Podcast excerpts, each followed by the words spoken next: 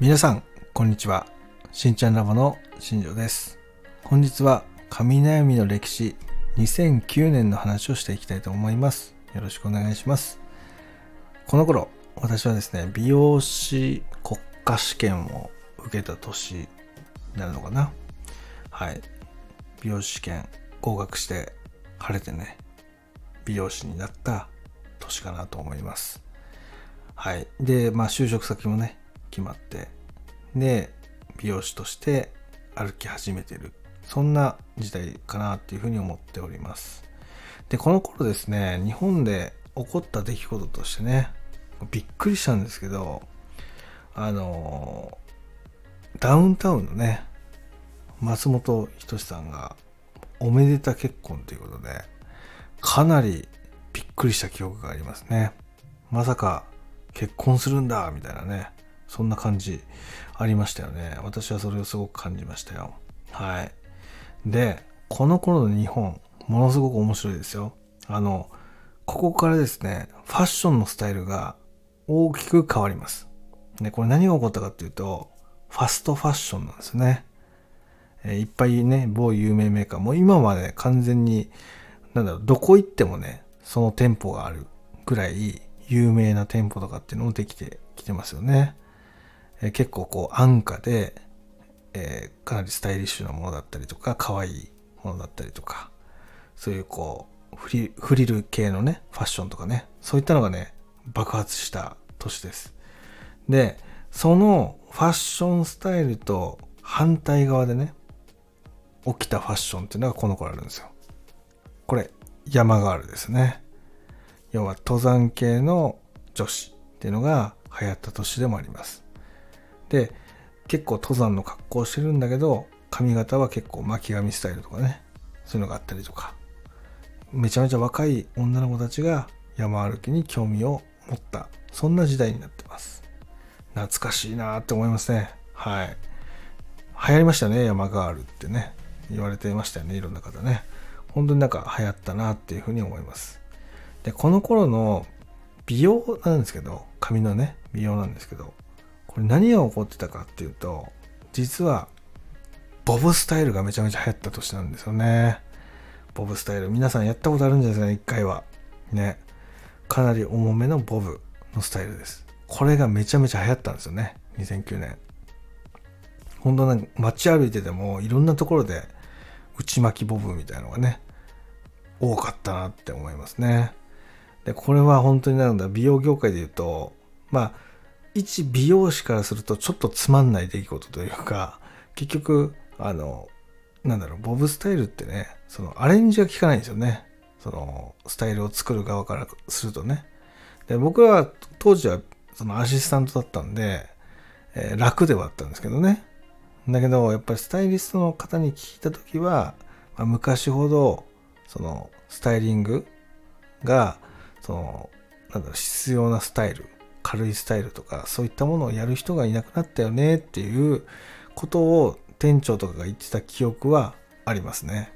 だものすごくね、なんか重め、みんな同じような髪型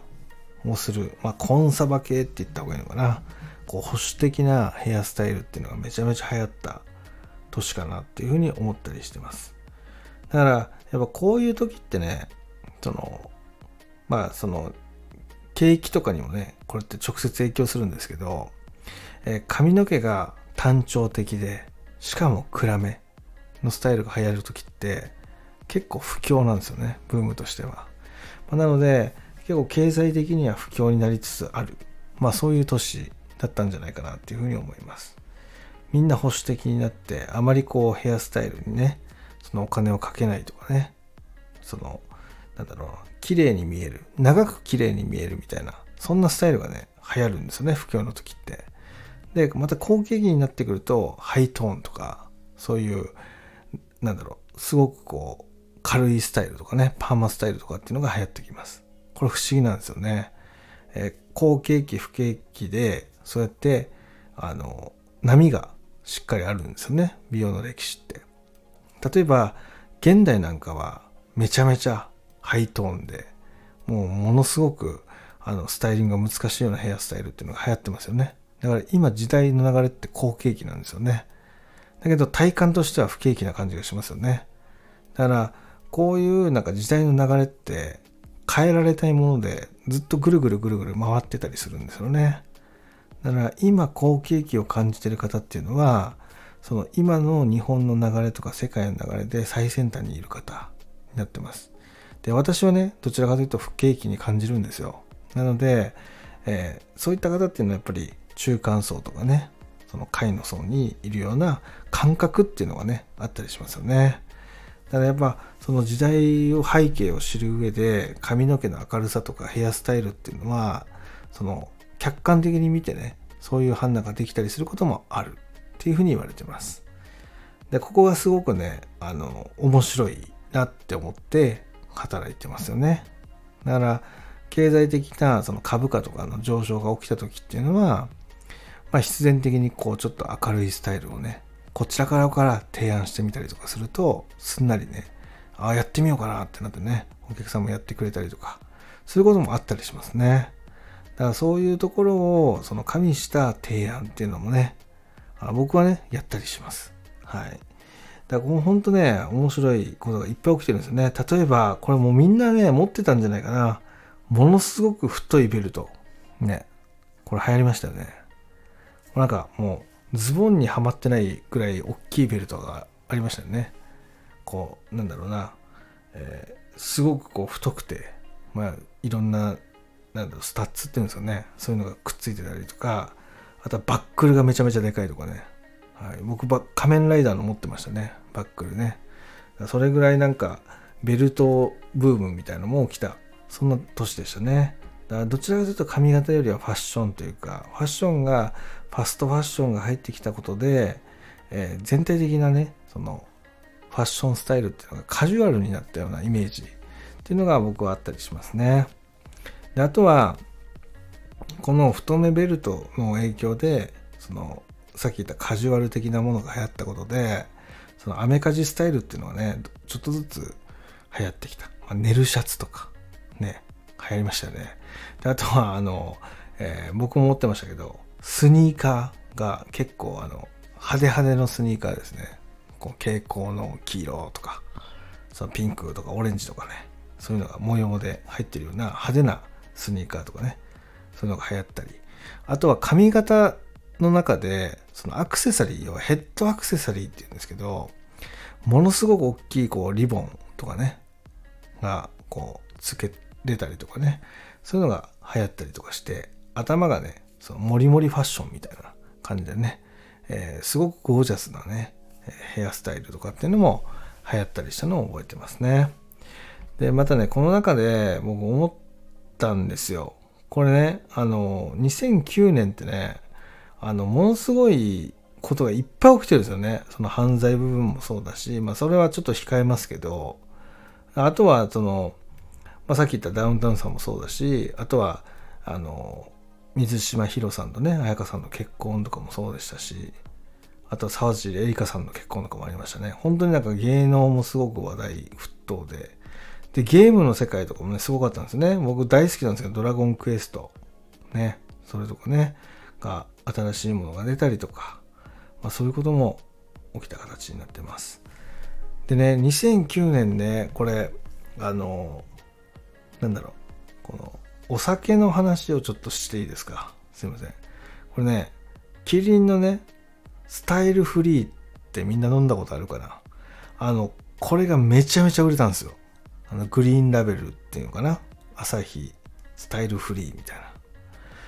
これめちゃめちゃ美味しかったなって覚えてますね。もうずっと飲んでた記憶があります。もうなんか糖質とかプリン体とかをこう気にし始めた人たちね。前前回かな、メタボリックシンドロームが流行語になりましたよみたいな話をしたんですけど、えー、それに付随した健康食品的な扱いで、キリンのそのスタイルフリーっていうのがね、出たりとか、あ、キリンじゃない、えっと、朝日か。朝日のスタイルフリーが出たりとかね、してめちゃめちゃ流行った記憶があるなっていうふうに思ったりしますね。いや、ほんとなんか、うん、よかったなと。であとはまあ CM とかでもね、あの子供店長ね、某メーカーのね、車のメーカーさんで子供店長っていうのがねすごく可愛いって言ってねみんなチヤホヤしたりとか。あとはね装飾系男子っていうのがこうトレンドとして上がってくるような形ですよね。流行語として。ほんとなんかそういうなんかなんだろうなうん時代のこの編成っていうのが大きく変わった、まあ、そんな一年だったなっていうのは感じたりしますね。私自身もね、美容師の見習いですよね。見習い。で、見習いの中で、その自分ができることをみたいな形でね、一生懸命やってた時だったんですけど、やっぱそういう話とかっていうのはね、お客さんとやったりとかしてた記憶はありますね。ものすごく面白かったなっていう話です。だから皆さんの中でもね、そういうなんか、えー、あ、わかるわかるとか、その時こういうのもあったよねとかっていうのがあれば、まあ、ぜひコメント欄でね、いただけたらなっていうふうに思ったりしますね。はい。っていう形になります。はい。ということでね、今日はね、この辺で失礼しようかなと思っております。今日も最後まで聞いていただきありがとうございました。では、また来週。バイバイ。